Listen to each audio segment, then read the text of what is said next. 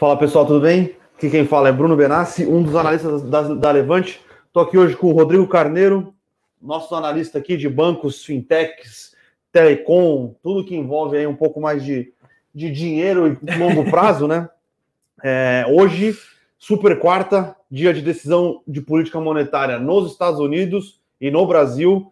É, quadros diferentes, porém as expectativas sobre o, o pós-decisão, né? Sendo que lá nos Estados Unidos muito provavelmente os juros não vai mudar, a política de recompra de títulos que hoje está na bagatela de 120 bilhões de dólares por mês, por mês também não deve mudar.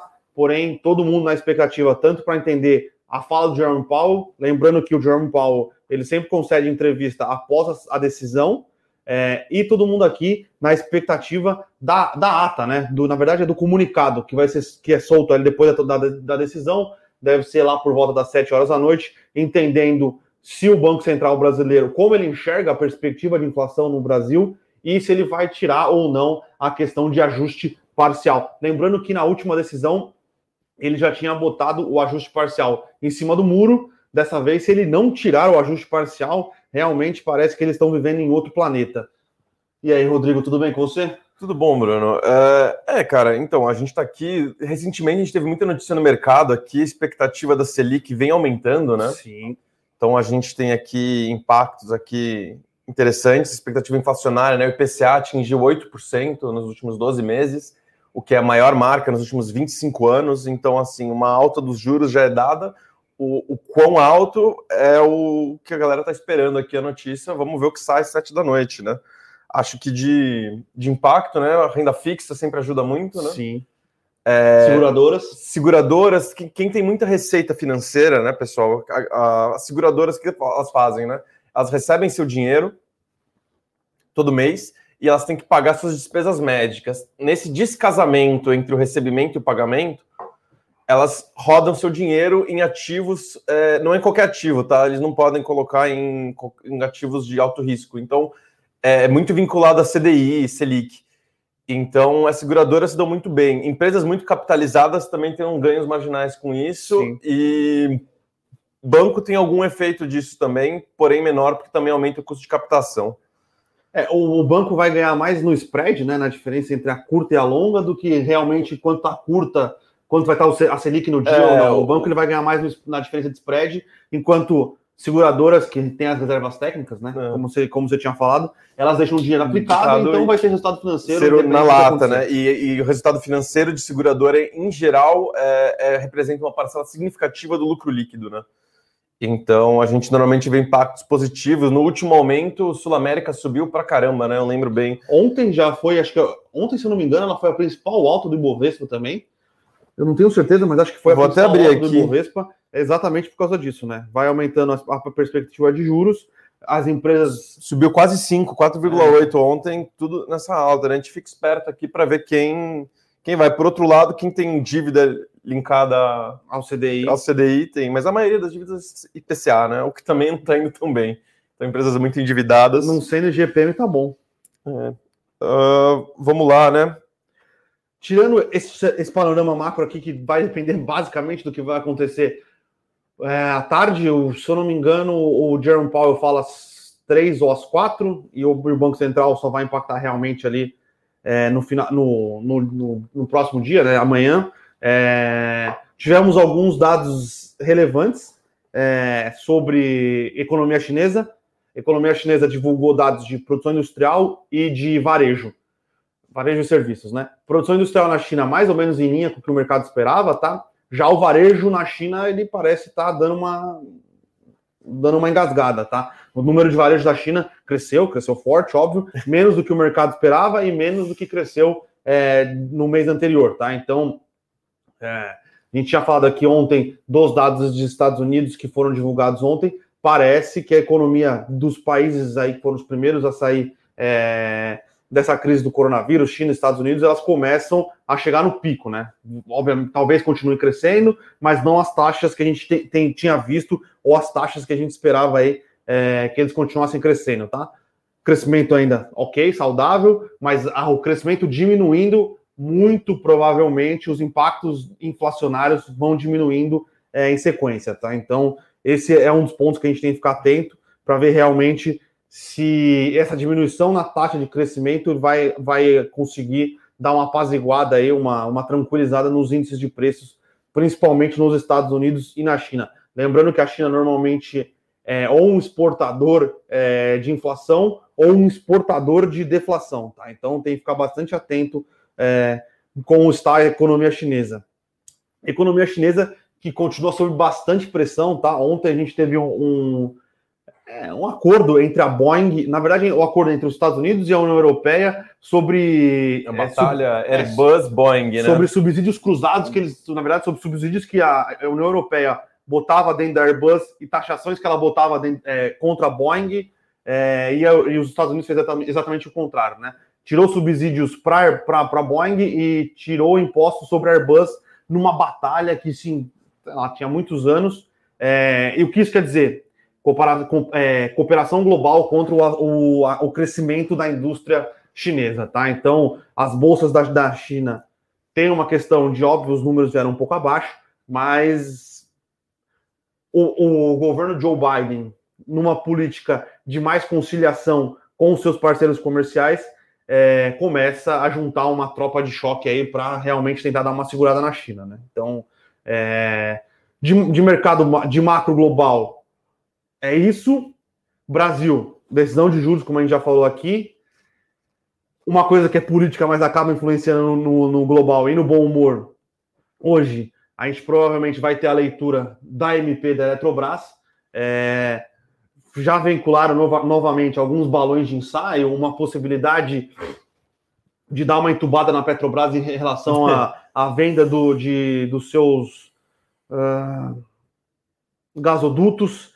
Petrobras teria que colocar um. Pagar, pagar, repagar uma parte que ela ganhou para o governo, e, e, essa parte vai ser a parte que vai ser destinada ali para o fundo de combustíveis tem algumas coisas de térmicas que querem colocar, umas, algumas térmicas a, a, carvão ali, principalmente em Santa Catarina. Então, algumas jabuticabas aí já tem diversas jabuticabas que foram colocadas pela Câmara. Essas jabuticabas são criticadas pelo Senado, mas o Senado, ao invés de tirar as jabuticabas e não colocar nenhuma, vai aprovar as jabuticabas da Câmara e vai colocar mais jabuticabas. Então, é, tem que ficar bastante atento em como vai ser esta. É, como vai ser a MP, né? Como vai ser a leitura do, do, da MP e como vai ser a votação. Se vão tirar, se vai ser aprovado, se não vai, se vai ser com jabuticaba, vai ser sem jabuticaba. E teve ontem a declaração é, do Jair Bolsonaro dizendo que já bateu o martelo com a equipe econômica e o Bolsa Família vai ser de 300 reais. Lembrando que este valor de 300 reais não cabe no orçamento para 2022. Então, algumas coisas aí que precisam é. ser, ser melhor acordadas aí entre a equipe econômica. Mais pressão no orçamento, né? Sim, exatamente. Todo dia. É. Bom, de, de notícia aqui de empresas, né? O follow-on do Banco Inter, né? A gente já vinha, já tinha falado, eles anunciaram dia 24 que a, iam fazer um follow-on e posteriormente uma listagem na Nasdaq, né? É, a Bolsa Americana, que é a bolsa referência de tecnologia.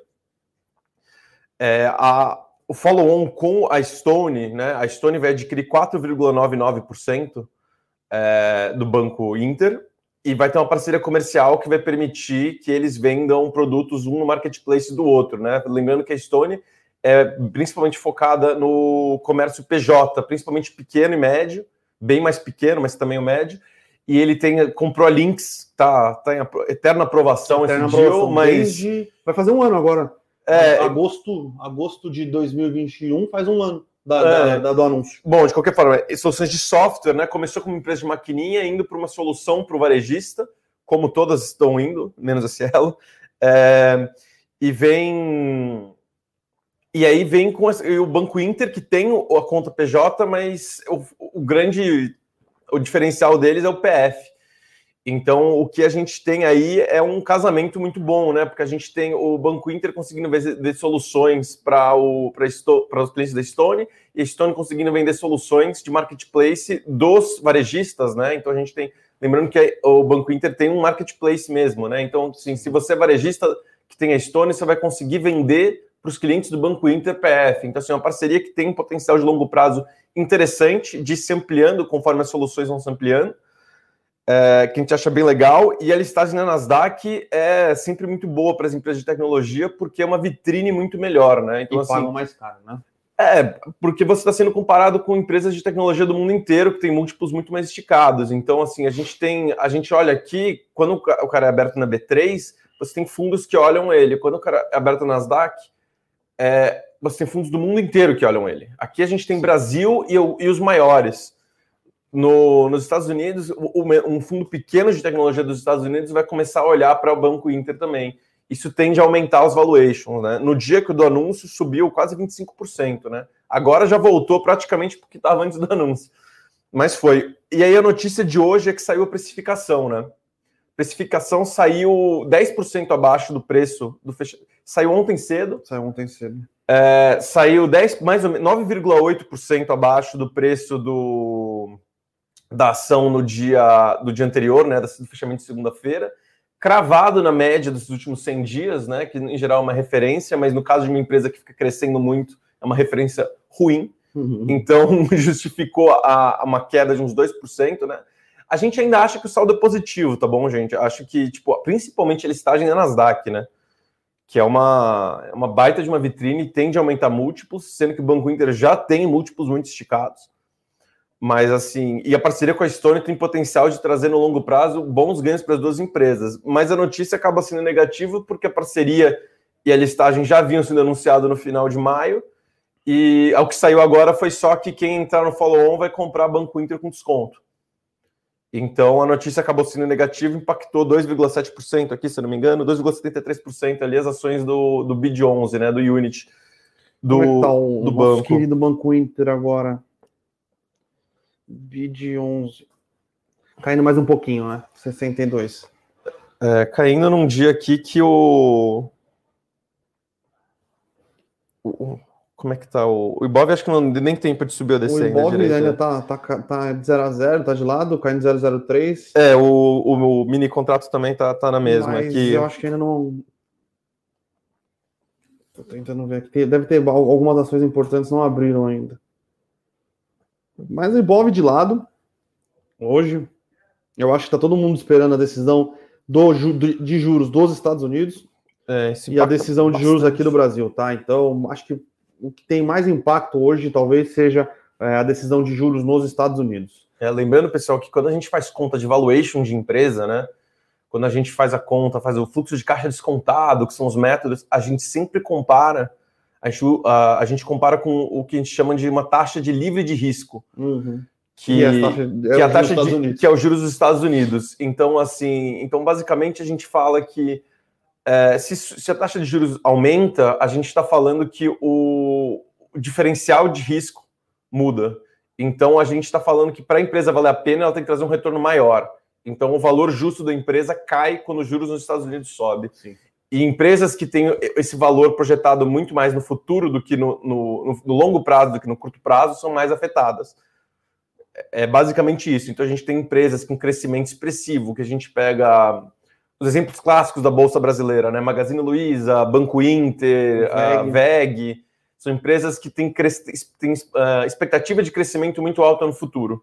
Então, quando a taxa de juros nos Estados Unidos sobe, a comparação com o risco é, é, outra. Então, o valor justo dessas empresas cai. Isso, assim, do ponto de vista mais teórico, aqui, Sim. só para entender a dinâmica do mercado. Então, quando a gente tem um aumento da taxa de juros, a gente espera que essas empresas sofram mais.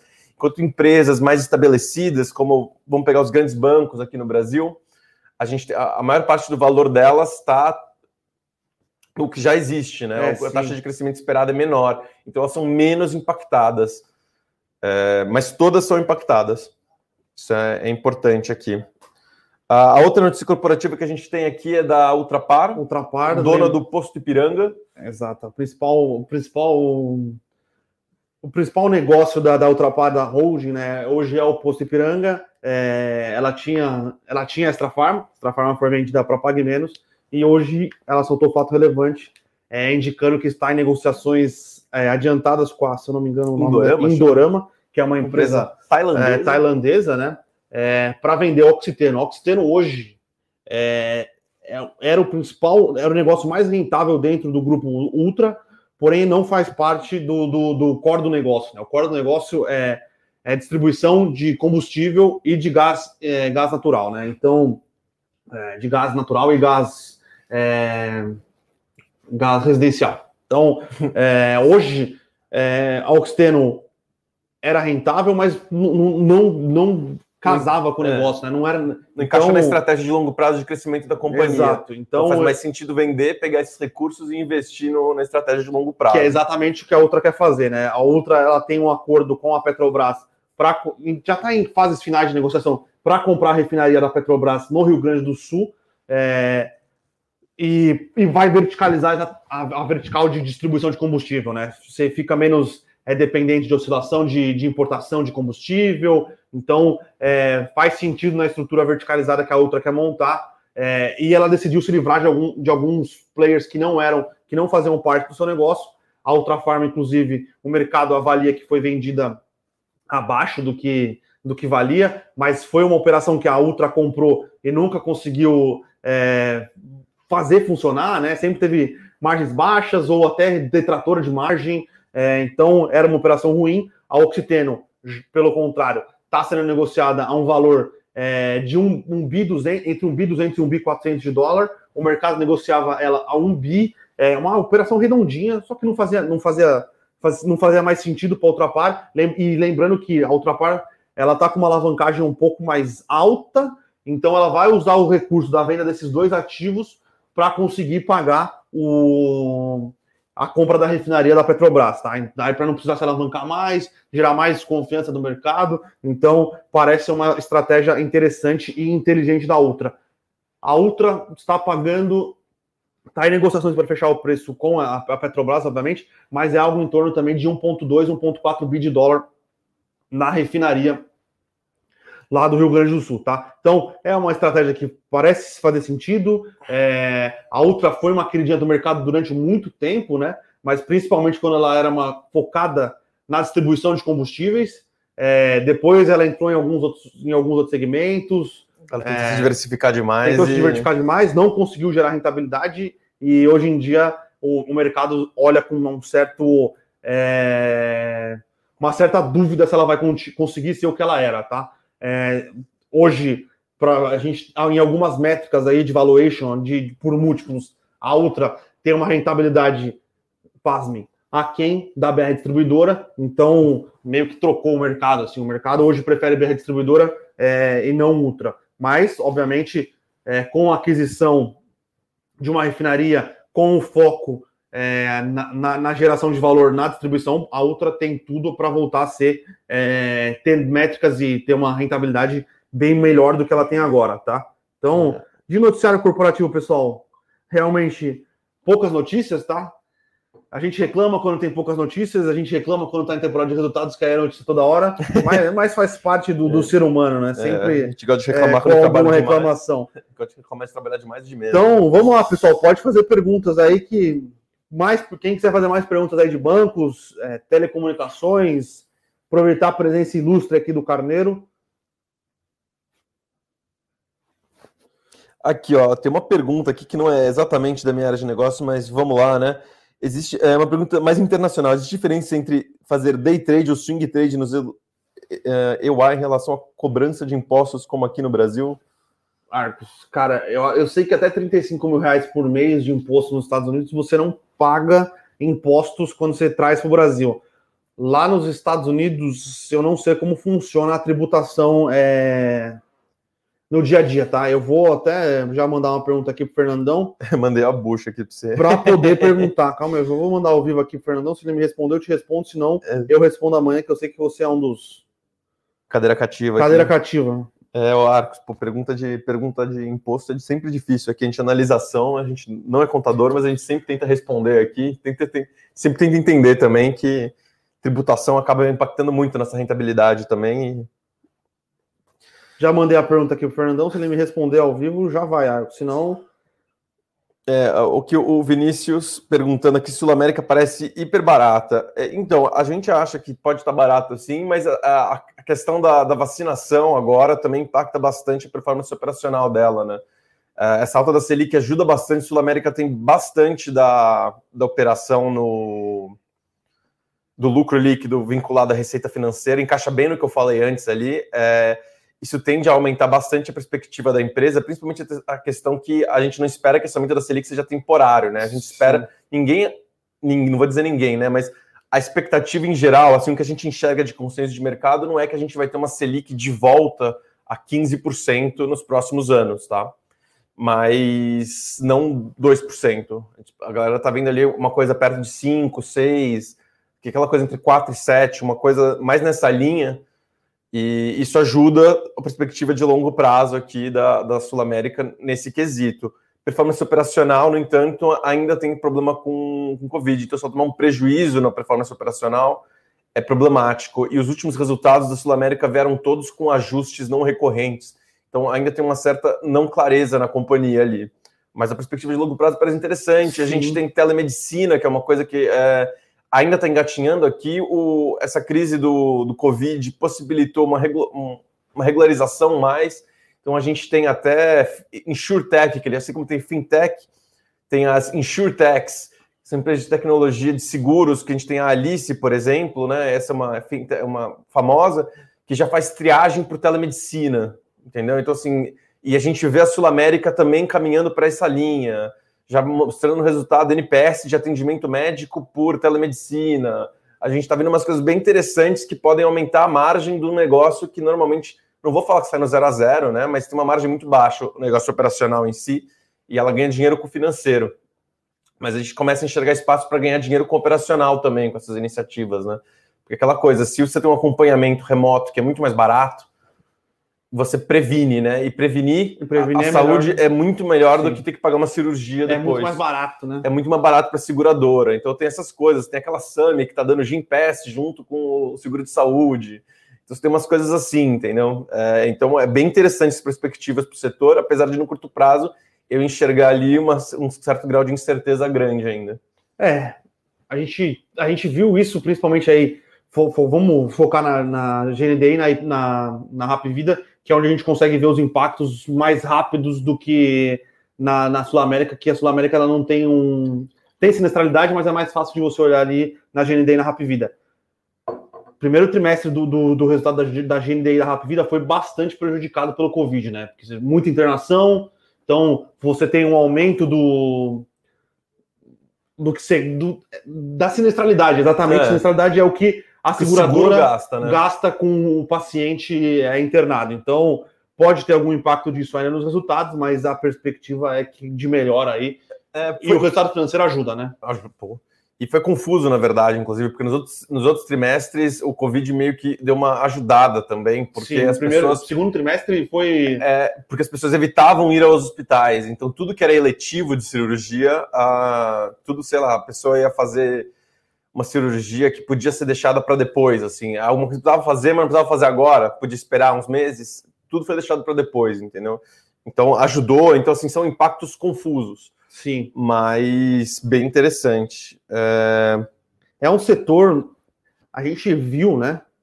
A Amazon, ela tá no setor de telemedicina agora. Então, é um setor que tem bastante potencial, é, bastante coisa para crescer, né? E pode ser um dos fatores aí que sejam deflacionários no longo prazo, né? Lembrando que telemedicina é muito mais barato, é, a prevenção é muito mais barato do que o do que, do que você fazer uma cirurgia, é, certamente. Então pode ser que com a evolução esse seja mais um dos fatores que possibilitem é, um ambiente deflacionário. Aí pensando no, no, global, tá? O Brasil sempre tem suas peculiaridades é, para um longo prazo, tá? Então é uma coisa que a gente fica bastante de olho aqui. E tudo que a Amazon entra normalmente é deflacionário, que eles entram com tecnologia, com capital infinito e jogam os custos para baixo. Né? É, lembrando, até a Vivo entrou em telemedicina, né? Assim, é um setor, mas é uma coisa que ainda está muito incipiente. É, os impactos estão muito não claros, é muito pequeno, as pessoas ainda gostam de ir ao médico, né? Se sentir necessidade é um pouco fazendo um paralelo até com o e-commerce, né? Sempre começa, todo mundo fica com medo de comprar na internet, ah, não vai experimentar a roupa, não sei o quê. Hoje em dia vai crescendo cada vez mais. Então, assim, é uma tendência a ficar de olho, é uma coisa que não é forte em lugar nenhum ainda. Nem nos Sim. Estados Unidos é uma coisa assim tão forte. É, lembrando que a Amazon tinha uma parceria da Amazon, Berkshire e JP Morgan. de um, de um plano de saúde que eles tentaram fazer e não deu certo. E aí a Amazon está usando a experiência que teve com isso para é, seguir no, na, na, na, parte de telemedicina agora, né? O Renato Otávio aqui perguntou da, da Oi se a Oi está no caminho certo agora. Então, Renato, a, gente tem discussão, tem discussão com o Bruninho aqui direto sobre Oi. É, a Oi está no caminho certo, tá? É, aprovou tudo que precisava aprovar do plano de, de recuperação judicial. De recuperação judicial. É, ainda não terminou de vender os ativos móveis para Vivo, Claro e, e TIM. Tipo, está, o acordo está fechado, a Anatel está mil detalhes, a gente não sabe quantos clientes vai para cada um exatamente, é, então ainda tem algumas incertezas quanto a isso. Eu não lembro exatamente quantos bilhões a Oi vai receber por isso. 16. 16? 16. É, eu lembro que a é, Vivo ia gastar 5. É, acho que cada um vai gastar uns 5 bi para receber um terço, um terço, um terço, mas em que região, como vai ser, é, ainda não está. A Oi vai virar uma empresa de infraestrutura de fibra ótica, tá? Ela vai construir infraestrutura de fibra ótica e aí, eu que tenho uma empresa regional de, de internet, vou contratar o serviço da Oi, vou vender o Carneiro Net. Você vai lá, você contrata o Carneiro Net, eu vou estar usando a Oi, mas vou estar vendendo o Carneiro, quem faz a cobrança, quem faz assistência técnica, você eu. A Oi vai lá e arruma, uh, a Oi provê o serviço. É, é, um pouco nessa linha. A Vivo vai ter a, a rede própria e uma rede assim também, que eles chamam de rede neutra, né, que é uma rede de atacado. E a TIM vai ter só a uma. A TIM, a TIM não. A TIM não, a TIM vai ser a rede própria. Todo mundo entrou com parceiro nessa história, tá? A, a Oi entrou com o fundo FIP Economia Real, que é do BTG, BTG, e com a Globonet Cabos, que é uma empresa que também tem uma ligação com o BTG, que é uma empresa de cabo submarino. A, a TIM, eu tô esquecendo o nome da empresa que entrou com a TIM. Mas é um fundo de private equity, não é? é não, é IHS, aquela. Tem um que entrou com a Vivo, que é uma de telecomunicações. É não, é, a, quem entrou com a TIM é a IHS, que é uma empresa de infraestrutura de te telecomunicações global, e é um fundo canadense é, CNPq, que eu esqueci que é em francês o nome, eu não vou falar em francês ao vivo, porque. É, mas é um, é um é fundo de, é um fundo que investe em infra pesada no, ao redor do globo, é um fundo famoso. É, e, e entrou em parceria junto com a, a, a Telefônica Espanha, né, que é controladora da Vivo. Entraram, então a Telefônica Brasil vai ficar com 50%. 25 para o fundo, 25 para a empresa da Telefônica Espanha e criar essa rede neutra que é só um pedacinho da. que é uns, é, tinha 15, se não me engano, uns 10% da rede que alienou ali para ir nas áreas que tem mais competição, né? E onde tem menos competição, a Vivo vai passar fibra e vender o serviço da Vivo mesmo. Então, assim, cada um com uma estratégia diferente, bem interessante. O Matheus aqui, já emendando aqui, perguntou se Vivo pode ser uma que está no ciclo estabilizado, entrar em declínio futuramente é o seguinte, o, Matheus, é uma pergunta interessante, tá? Telecom não é um setor famoso por crescer pra caramba. é um setor assim, na parte de telefonia celular, eu. Esgotado gente... já, né? É só rouba monte agora. É rouba monte, o cresce ali em linha abaixo da inflação. Então, assim, a gente vê algum declínio. A gente tem o upgrade para o 5G agora, o que pode mudar o panorama. A, te, é, telefonia, telefonia tem essas coisas, né? Telecom. É, o upgrade de tecnologia vai mudando o paradigma, que então depende um pouco como as empresas se reinventam.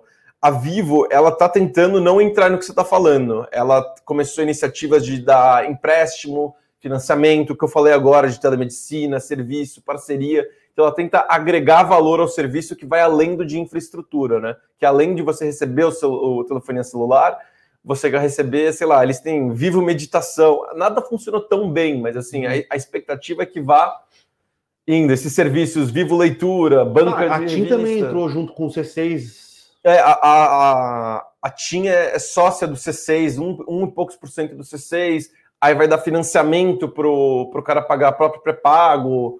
Então tem, tem umas iniciativas aí que vão. A grande questão agora também é que com o 5G e futuramente até o 6G, que é uma coisa que já é um pouco viagem, mas já se começa a se falar, é, possibilitar novos avanços, novos tipos de tecnologia. Então a gente está falando de realidade aumentada, holograma, umas coisas. Isso eu estou falando futuro longe, tá, gente? Não é para vocês acharem que eu estou falando que ano que vem vai ter holograma em algum lugar. Mas, é, então, assim, é um pouco difícil falar que ela está em declínio ainda, porque depende de como ela vai se posicionar quanto a essas novas tecnologias. É, lembrando que o 5G vai ser uma, uma revolução tecnológica bem grande. A gente está falando, assim, do que você tem em Wi-Fi, tem celular. Então, assim, streaming de vídeos em celular vai ser uma coisa que já existe bastante, mas assim, mais fácil de se fazer no 5G. Nos Estados Unidos a gente já tem muita questão do plano ilimitado. A Oi já chegou com isso aqui no Brasil, já começou a falar disso. Então, assim, é, eu não acho que está num declínio, declínio, mas ela depende de como ela vai se reinventar. E esse negócio de fibra é uma coisa que vai crescer muito e eu acho que vai dar bastante dinheiro no, no médio prazo. Então, eu não acho que vai entrar. Enquanto o celular pode sim entrar um pouco nessa questão, nesse ciclo meio não crescer, crescer junto com a inflação no longo prazo. A gente olha a internet fixa no Brasil ainda com penetração relativamente baixa, principalmente quando a gente fala de tecnologia de fibra. Então é, é bem interessante aqui. Então acho que tem, tem bastante espaço. É uma dinâmica que tem que ver, né? A, todas as telecoms a gente acredita um pouco amassadas, mas muito em função da, das incertezas quanto ao leilão de 5G que vai rolar agora, que era para rolar no, no, segundo semestre, mas o TCU já vem falando aqui que tem umas coisas estão estranhas, então tem uma perspectiva que pode enrolar um pouco esse leilão, mas a gente não sabe o quão caro eles vão ter que pagar pela licença do uso do espectro. Sim.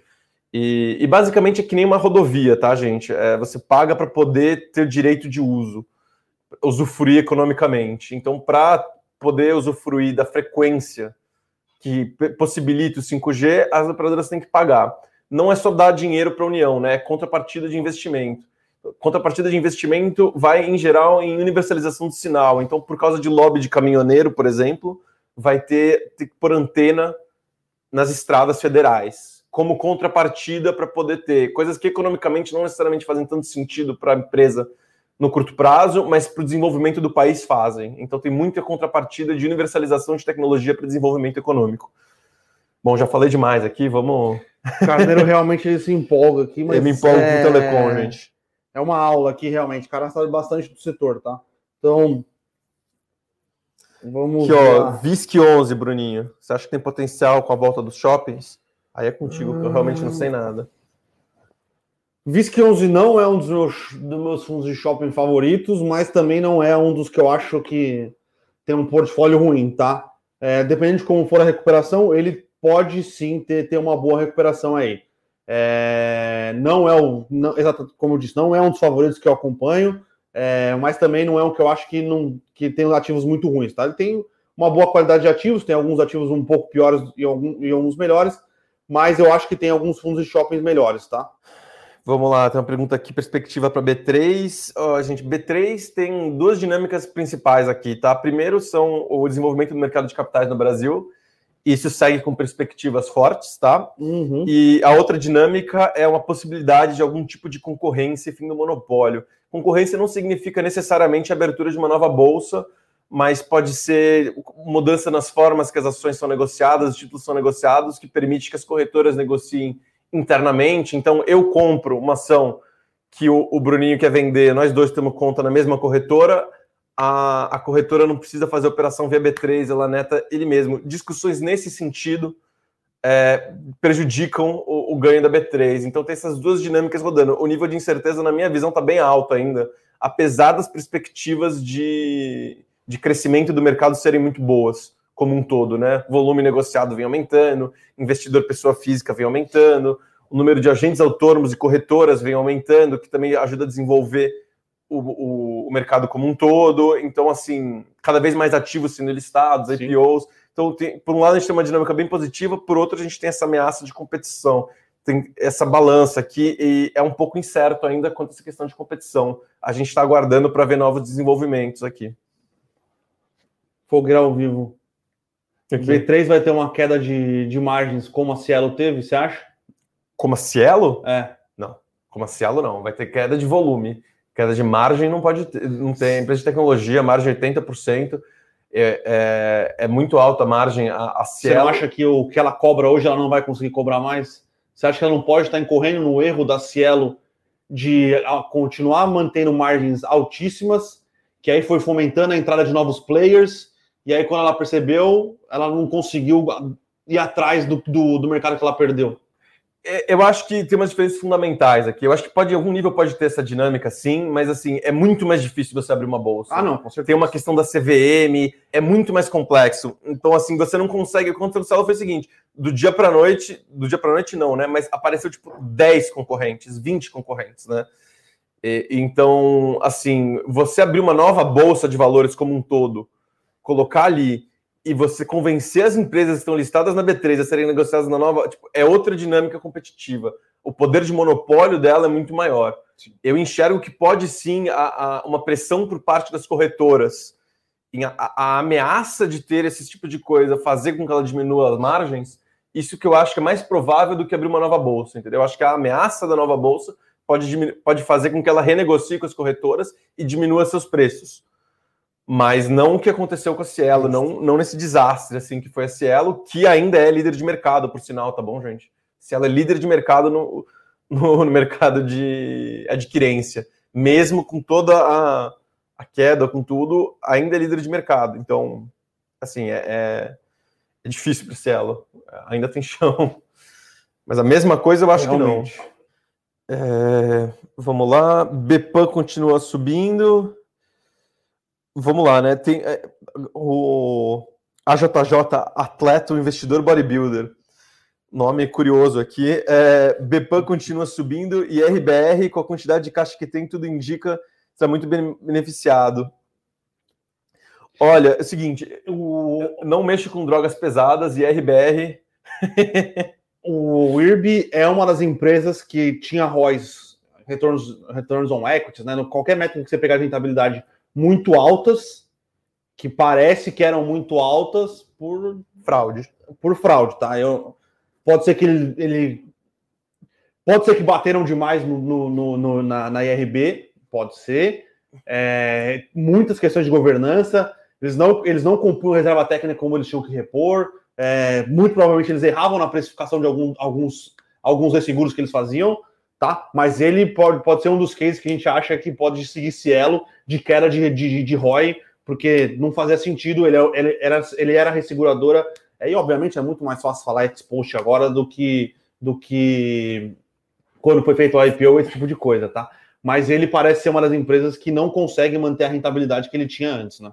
É, então, depois do escândalo que teve de fraude com o RBR, né, gente? Tipo, ele tipo, foi fraude declarada, tá? Um dos maiores escândalos, se não o maior escândalo que já teve no, no país. É, eles estão fazendo um turnaround de reestrutura e governança corporativa, assim, mas é, e pode ser sim uma grande oportunidade. É, é, só que é aquela questão, né? É o risco. É, a gente tem uma falta de visibilidade, a, a, a reputação deles está manchada. Eu, eu não acho que vale a pena você colocar seu dinheiro numa empresa, sei lá, você olha só os números e você não olha que os números de antes estavam errados porque os caras reportam errado.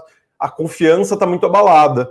Eu acho que tem empresas aí que estão mais desvalorizadas, que tem um potencial talvez menor, mas o risco. Sim. Eu não acho que o risco retorno numa empresa que frauda vale muito a pena, tá? Exato. É... Demora para ganhar, demora para ganhar confiança. Confiança, né? é. O mercado Sim. inteiro desconfia dela. Então, mesmo que ela esteja fazendo tudo certo, tipo, muito fundo grande que é o que muitas vezes impacta o preço, fica com o pé atrás de colocar o dinheiro, ou nem pode colocar o dinheiro por questões de regulação própria.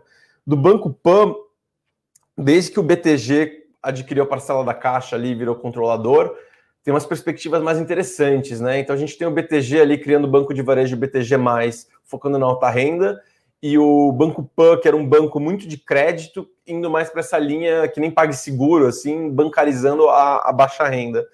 É, eu acho interessante, é um case que eu estou para estudar um pouco mais a fundo, mas parece promissor sim, tá? Eu não tenho um valuation aqui pronto para falar se está barato ou caro, mas as perspectivas de crescimento do Banco Pan estão boas, sim. sim. Ele é focado na classe CDIE, ele era muito, e ainda a maior parte do retorno dele vem de financiamento de...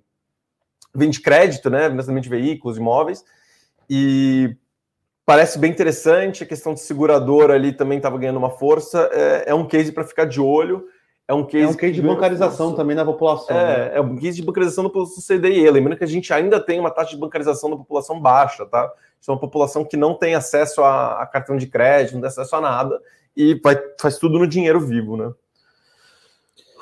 É, o Wilson Pedrosa aqui. Bom dia, amigos. O que vocês acham de investir na Minerva para longo prazo? A gente gosta do case de Minerva, é uma empresa muito bem tocada, muito bem gerida.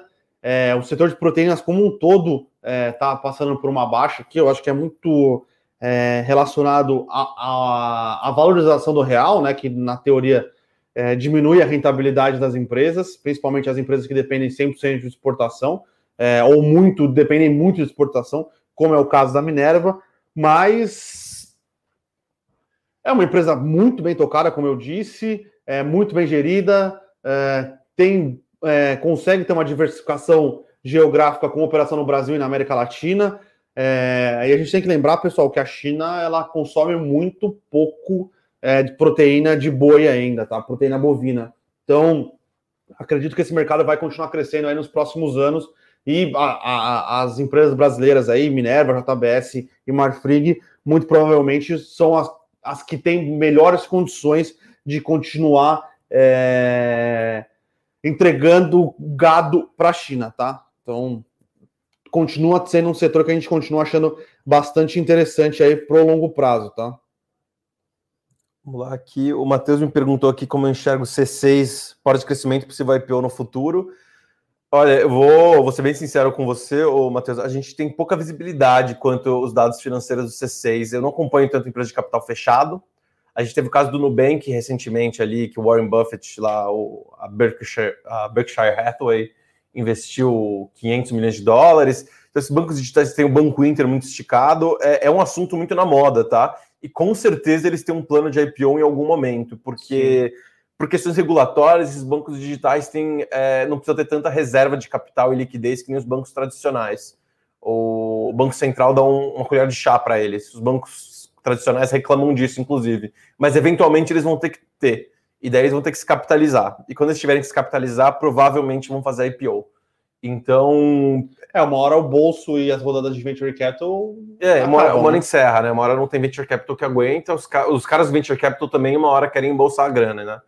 Ele, eles veem futuro, eles querem o IPO. O, o Nubank parece ser o mais próximo disso, né? Ele tinha plano de fazer no passado, atrasou, aí não sei se tem nada oficialmente para esse ano, acho que não, não mas está tá em breve, assim. É, o C6 em si eu acabei enxergando um pouco menos. Todos os bancos digitais têm sido bem interessantes perspectivas, né? Uh... Uh...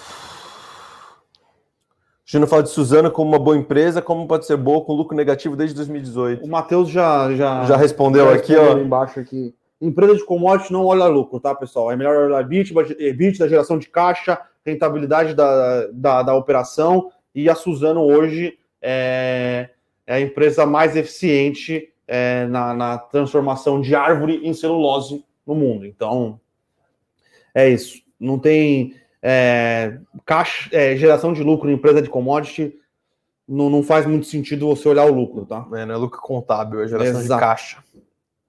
E ela continua, continua gerando um caixa assim considerável. É... Pessoal perguntando XPIN. XPIN forte queda. Sim, XPIN tá 106 reais. Tá negociando, se eu não me engano, abaixo do valor patrimonial, tá? Não que valor patrimonial seja uma das melhores óticas de para analisar fundo de tijolo, mas na, nesse preço eu acho que faz muito sentido, tá? Então, é, tá negociando abaixo do valor patrimonial, sim. O valor patrimonial por cota é 110,83. É, ativos bem localizados perto da cidade de São Paulo, é, pagando aí um yield próximo de 7,5%. É, eu acho que tá, faz bastante sentido manter posição, inclusive nesse, nesse, nesse patamar de preço até aumentar, tá? Então, a gente continua gostando do case aqui. Ah, o Wellington perguntou aqui o que a gente acha de Sink Santos Brasil com, taxa de juros. Sink é uma empresa que a gente considera growth, né, de certa forma, né, uma empresa com perspectiva de crescimento muito elevada. Então, uma queda na taxa de juros dos Estados Unidos é, deve ter um, um, impacto negativo, mas é um pouco difícil. Isso é, é muito teórico falando, tá? Porque a, no caso de Sinca, ela tem um market cap muito baixo. Então, uma dinâmica de small caps é um pouco depende da entrada de um fundo bancando. Sim. Então, assim, você olha uma ação normal, sei lá, você olha um banco grande, se ele sobe 3% num dia, 5% num dia é um absurdo. Quando você olha uma small cap, sim, que é subir ou cair 3% num dia é uma oscilação normal. Sim. Então, assim, é, quando você fala de empresas de capital muito pequeno, um, a Sinca tem perto de 1,5 bi. É, essas dinâmicas são um pouco mais difíceis, tá? É, é, é, reconhecimento do mercado com o valor da empresa, é um pouco. Tem um trabalho da RI de fazer esse reconhecimento, é um pouco diferente a dinâmica. Mas, sendo teórico, a queda da taxa de juros impactaria o valuation de todas, da Sinqia bastante, porque é uma empresa de crescimento. Mas a gente acha que essas dinâmicas de small cap influenciam mais do que isso. É, e lembrando que a Sinqia, ela fornece soluções de basicamente back-office para bancos, né? E bancos cada vez mais digital. Eu acho que, e por ser mais small cap, pode ser que é, a dinâmica de crescimento dela seja muito mais pelos contratos e pelo que ela consegue implementar para os bancos do que por, por uma questão de juros é, americano e alguma coisa desse sentido. Pensando em Santos Brasil, tá? Santos Brasil tem uma dívida muito baixa, muito baixa mesmo, então o custo financeiro não deve impactar muito a empresa. E lembrando que a Selic está subindo, mas as curvas de juros longas têm se comportado de uma maneira melhor, tá? E como ela é uma empresa de infra, normalmente é, elas são, são avaliadas como se fossem bons proxies, né? Que são é, títulos de renda fixa e as taxas longas ou estão se mantendo comportadas ou estão caindo. Então ela tem baixa, alavanca, baixa dívida, baixa alavancagem e as taxas de juros de longo prazo estão subindo, né? Então não, de, não deveria impactar é, a Santos Brasil. Lembrando que a Santos Brasil acabou de renegociar o contrato com a Maersk, um contrato muito positivo para a Santos Brasil, tá? É, então, o setor, setor de infra portuário, tudo no Brasil de infra, está numa, numa crescente bastante forte. Então, é, eu não acho que um aumento, um aumento da Selic deve impactar, deve impactar a Santos Brasil, tá? É, aqui perguntando de Luiz, perguntando para você, mas eu vou me dar o direito aqui de responder. Claro. A alta taxa de juros pode ser boa para a WIS. A WIS comercializa seguros, né? A WIS não é uma seguradora em si, se eu não me engano. Mas tem o, o acordo com, de comercialização da Caixa foi encerrado agora. A empresa vai ter uns bons frutos desse acordo ainda esse ano. Ano que vem vai ter não tão bom, porque vai ter essa queda. Enquanto isso, ela também faz a parte de comercialização de seguros do Banco Inter, que está crescendo muito. Mas a taxa de juros não é o principal driver aqui para o WIS, né? A gente tem a questão com a, a comercialização mais do que a, ser uma seguradora em si. Sim. Ela é uma corretora de seguros. Então, ela não, essa dinâmica que a gente falou não se aplica tanto ao WIS a questão do crescimento de 300% todo trimestre que o Banco Inter vem tendo na parte de seguros impacta muito mais ao, ao, IS do que questões com taxa de juros. Pessoal aqui falando mais de IRB porque não gosta, o Alex falando que gosta e continua investindo. Olha, Alex, é seu direito gostar da ação, a gente emite nossa opinião, mas a gente entende e você pode sim ter bons frutos com elas, tá? É, a gente entende que tem uma simetria de risco, a gente não a gente não está falando que necessariamente não vai ter retorno. Sim. Tá? A gente entende que o, o risco que ela traz não vale o, o retorno é, que ela pode trazer. Ela, não significa necessariamente que você não vai ter bons frutos. A Sim. gente só está dando nossa visão aqui, nossa análise. E você tem todo o direito de gostar da ação. Por favor, se você realmente acha que vai ter bons frutos, se você tem convicção, invista. É, essa é a minha dica. A gente tenta aconselhar vocês, mas Sim, se você exatamente. tiver convicção num call, Sim. mas já podemos dizer aqui que muito provavelmente ela não volta para os 45 reais. Tá? Não, 45 é, é, ilusório, mas que não quer dizer que ela não vai ter uma alta significativa. Sim, sim, sim. Chegando aqui aos 50 minutos da prorrogação aqui já. É só responder a última aqui do Márcio XPlog. Vem caindo o valor das cotas. Mudou alguma coisa? É boa hora de investir mais? Não mudou nada nas cotas no, na estratégia de investimento do XPlog. Ele, inclusive, terminou de alocar mês passado os recursos da última oferta de, de cotas que ele fez então, é, o setor de logística como um todo apanhou no mês de maio, tá? Na verdade, o, o setor inteiro do IFIX apanhou no mês de maio. É, e abriram boas oportunidades, aí, boas janelas em bons fundos, é, a preços que a gente considera é, fazerem bastante sentido. Inclusive, o XPlog é um deles, XPIN é outro. Então, é, não aconteceu nada com as cotas, não, tá? E nem com a estratégia. Então, acho que faz sentido. Pessoal, pra, antes de finalizar aqui, só lembrando que foi tá aberto aqui o segundo vídeo é, do trade de cinco dias, né? Estratégia nova aqui da Levante. Quem quiser assistir o vídeo, entender um pouco mais como funciona, o link está aqui na descrição. O pessoal da, da produção até colocou o link aqui no chat. Então, antes de terminar, fazer nosso jabá um pouquinho aqui, né? É... E é isso, pessoal. Muito cuidado no pregão de hoje, tá? Um pregão que pro promete fortes emoções. principalmente ali depois da, é, da, da, da, fala do Jerome Powell, que deve acontecer no, no meio do pregão aqui no Brasil. É, e é isso, né, Rodrigo? Acho que é isso. Valeu, sempre um prazer tê-lo comigo aqui. Valeu, é pessoal. Obrigado aí, hein? Bom tchau, dia tchau, e bom negócio. Abraço, tchau, tchau. Para saber mais sobre a Levante, siga o nosso perfil no Instagram, levante.investimentos. Se inscreva no nosso canal do YouTube, Levante Investimentos. E para acompanhar as notícias do dia a dia e mais sobre a Levante, acesse nosso site levante.com.br.